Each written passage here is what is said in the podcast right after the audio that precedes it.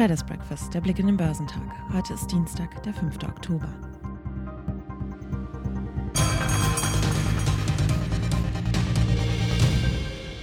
Für die steile Talfahrt in den New Yorker Börsen machten Börsianer die weiter steigenden Ölpreise verantwortlich. So legte der Preis für US-Erdöl auf den höchsten Stand seit 2014 zu. Neben den hohen Ölpreisen war auch der weiterhin drohende Zusammenbruch des mit mehr als 300 Milliarden Dollar verschuldeten chinesischen Immobiliengiganten Evergrande ein Hauptgesprächsthema. Die Evergrande-Aktien wurden an der Börse in Hongkong vom Handel ausgesetzt. Die Aktien im asiatisch-pazifischen Raum gaben im Dienstagshandel weitgehend nach, nachdem die Wall Street über Nacht Verlust erlitten hatte, wobei der technologielastige Nasdaq Composite um mehr als 2% fiel. In Japan fiel der Nikkei um 2,5%.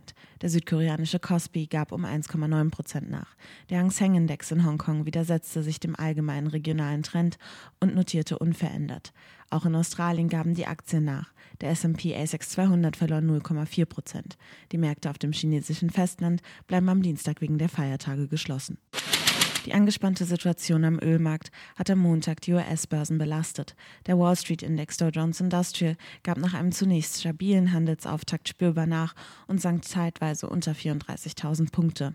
Experten zufolge befinden sich die wichtigsten Weltbörsen weiter im Klammergriff von Lieferkettenproblemen in zentralen Industrien, steigenden Energiepreisen und der hohen Inflation dass die Ölfördergruppe OPEC vor diesem Hintergrund und trotz der Knappheit am Weltmarkt ihre Tagesproduktion im November nicht stärker als geplant anheben will, schreckte die Anleger ab, denn damit bleibt die Lage im Ölmarkt angespannt. Die Ölpreise, die prompt kräftig anzogen, dürften nun weiter steigen und der Inflation weiter Vorschub leisten.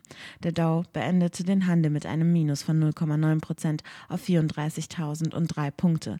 Der S&P 500 verlor 1,3 Prozent auf 4.301 Punkte. Für den technologielastigen Nasdaq 100 ging es bis auf den tiefsten Stand seit Ende Juni zurück, bevor er sich mit einem Abschlag von 2,2 Prozent auf 14.472 Punkte verabschiedete. Die etwas besser als erwarteten Auftragseingangsdaten aus der US-Industrie für den Monat August, die kurz nach dem Handelsstart veröffentlicht wurden, boten keine Stütze. Anleger blieben derzeit lieber an der Seitenlinie, hieß es. Unter den Einzelwerten waren im Dow die Aktien des Kreditkartenkonzerns Visa Schlusslicht mit minus 2,5 Prozent, während die Anteile von Merck Co. an der Indexspitze um 2,1 Prozent stiegen. Sie profitierten weiterhin von jüngsten Aussagen des Pharmaunternehmens, dass dieses mit einem Covid-19-Medikament vor dem Durchbruch stehe. Das israelische Biotech-Unternehmen Rattle Biopharma gab inzwischen ebenfalls vielversprechende Neuigkeiten über die Wirksamkeit eines eigenen oralen Medikaments bei schweren Covid-19-Verläufen bekannt. Das Papier legte an der Nasdaq um 11,7 Prozent zu. Für BioNTech und Moderna und CureVac ging der jüngste Kursrutsch daher weiter. Die Papiere der drei Impfstoffhersteller büßten zwischen 2,3 und 7,0 Prozent ein. Die Facebook-Aktie sackte um 4,9 Prozent ab und war damit einer der schwächsten Nasdaq 100-Werte. Eine ehemalige Mitarbeiterin des Online-Netzwerks, die zunächst als Whistleblowerin Medien einige Enthüllungsberichte geliefert hatte, gab sich nun auch namentlich zu erkennen. Sie prangert unter anderem an, dass Facebook sein Gewinnstreben über das Wohl junger Nutzergruppen stelle.